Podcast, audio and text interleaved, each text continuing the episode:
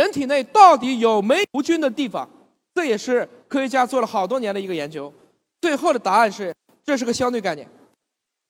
在绝大部分的生理条件下，其实很多目前我们看到的内环境，它的菌的含量是非常非常低，或者就捡不到的。但是在病理条件下，比如说炎症，特别是肿瘤，我们就会发现这种炎症和有害菌和外环境就会在一起。所以这个问题其实是会随着你身体的机能变而改变的。不同的菌群决定了目前非常多的不同的治疗效果。我相信大家可能或多或少都看了很多篇文献。那比如说，我们说化疗，特定菌群确实可以成为一种佐剂。就相当于我们打疫苗会加强，可以提高化疗的效果，同时也能降低化疗的副作用。但如果菌群不合适的话，一部分菌群甚至直接会帮你干掉化疗药物。也就是说，我可以让你的化疗无效。我们所有吃下去的这一些，你自以为可以在你细胞内表达的物质，别忘了还要过菌群这一关。除了化疗，同样看免疫。这是这几年大热的，我们现在做 PD-1 的研究。我们后来发现，有非常多的免疫治疗，仅仅只在百分之二三十的相当的是有效的，好多的过程中没有效。再进一步发现，它的菌群是不一样的。如果可以有效的改善一部分人的菌群，就可以极大的去提升我们做，比如说 PD-1 或 CTLA-4 治疗的效果。这也意味着我们在今后的肿瘤的内科治疗上，我们怎么考虑肠内的营养支持和精准的菌群支持？这可能是会明以后一个非常非常重要的一个方向。光说细菌行吗？其实我们说的微生物至少包括细菌、真菌、放线菌、衣原体、支原体、立克刺实体，还有病毒。我们今天讨论的更多的是细菌，但别忘了。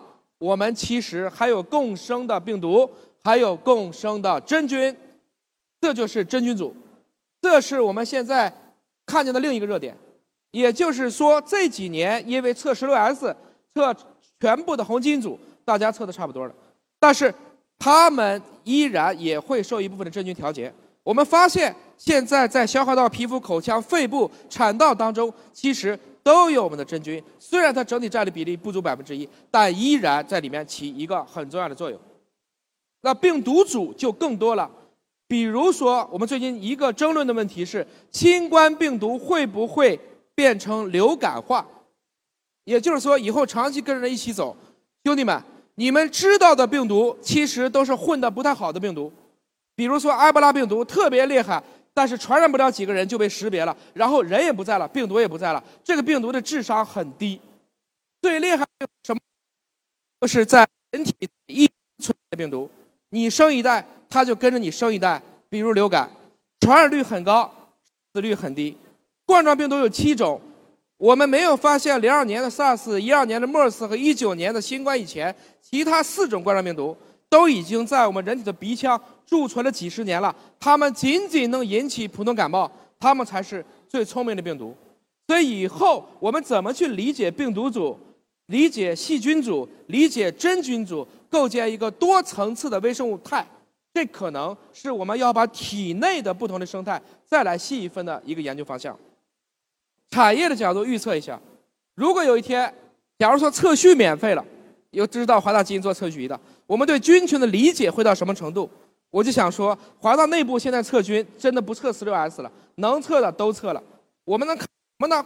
比如说，我们可以想象，我们如果没有运动手环，没有三轴多路仪之前，你根本不知道一天走多少步。而今天你们都知道，因为我们把数据从被动变成了主动，从主动变成了自动，这个测序成本的下降，实际上是可以让我们获得更多以前我们不知道的这个生态的一个群落和群体。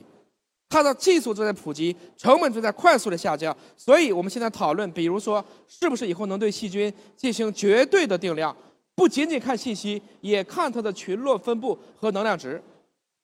更大的数据量可以帮助我们找到非常多的四两拨千斤的稀有微生物。